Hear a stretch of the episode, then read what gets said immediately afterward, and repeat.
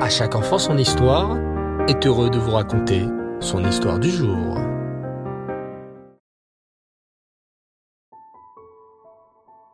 Bonsoir les enfants et Reftov, j'espère que vous allez bien. Baou Hachem. Ce soir, j'aimerais vous retrouver pour la suite de la fabuleuse histoire de David le cantoniste. Vous vous souvenez les enfants de David le cantoniste? Cet homme fort qui dansait avec les Sifré Torah à la synagogue pendant Simchat Torah. David était un ancien cantoniste et on voyait qu'il avait beaucoup souffert à l'armée du tsar, car son corps était recouvert de cicatrices. Les enfants lui ont demandé de leur raconter son histoire, et c'est ce qu'il a fait. Alors qu'il avait à peine huit ans, le tsar avait envoyé une lettre aux soldats de son village, demandant à ce que vingt enfants juifs soient envoyés à l'armée. Bien sûr, aucun parent ne voulait envoyer son enfant, et c'est pourquoi le papa de David, qui était le rave de la ville, avait décidé qu'il fallait tirer au sort. David poursuivit alors son récit. Le lendemain matin, je me réveillai, fis mon modéani et regardai autour de moi. Je vis alors ma mère assise sur une petite chaise, tout près de moi des larmes coulaient de ses joues. Sans qu'elle n'ait même pas besoin de parler, j'ai compris tout de suite la raison de ces larmes. Ma mère pleurait parce que c'est moi qui avais été tiré au sort. On avait pioché mon nom parmi les vingt enfants juifs qui seraient envoyés à l'armée du tsar. J'essayais de consoler ma maman du mieux que je pouvais. Maman chérie, ne pleure pas, lui dis-je. Je reviendrai, je te le promets. Dès que les vingt-cinq ans seront passés, je quitterai l'armée tout de suite et je rentrerai à la maison. Mon fils, oui, tu reviendras, mais seras-tu toujours un bon juif? Mais oui, maman, m'écriai-je de tout mon cœur. Tu verras, je n'abandonnerai jamais la Torah. Je resterai un bon juif, comme papa et toi m'avaient appris. Je respecterai le Shabbat, je continuerai à faire le Modéani, le schéma et toutes les mitzvot. Je n'oublierai jamais que j'ai une Neshama, une partie d'Hachem en moi.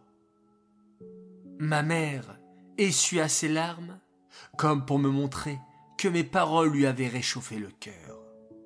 Un peu plus tard, je me levai et allai voir mon papa dans son bureau. Mon père ne pleurait pas mais je voyais qu'il retenait ses larmes, et que son visage était grave.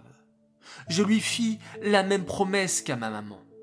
Ne jamais oublier la Torah et les mitzvot, même lorsque je deviendrai cantoniste à l'armée du tsar. Quelque temps plus tard, mon père, terrassé par le chagrin de voir son fils partir à l'armée du tsar. Je me retrouvai seul avec ma mère.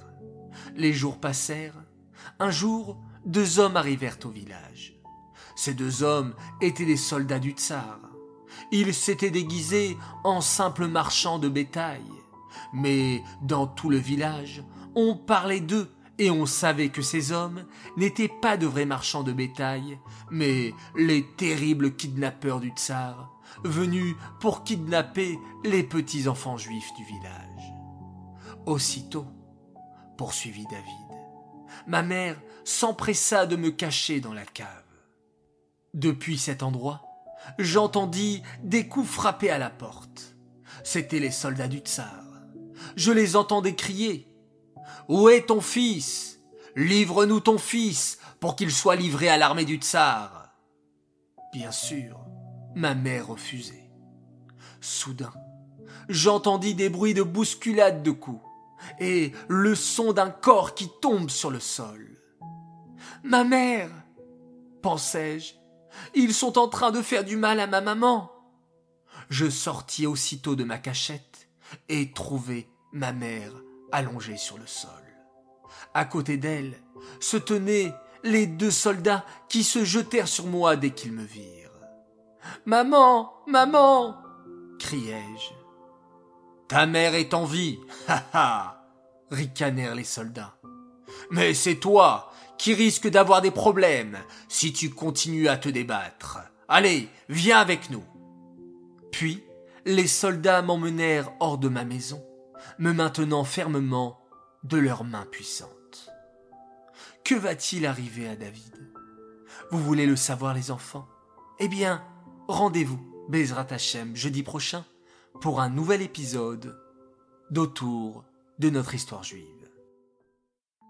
Cette histoire est dédiée les Nishmat, Suzy Messaouda, Bat Tayesh, Aléa Shalom. Voilà les enfants, merci d'avoir suivi ce nouvel épisode.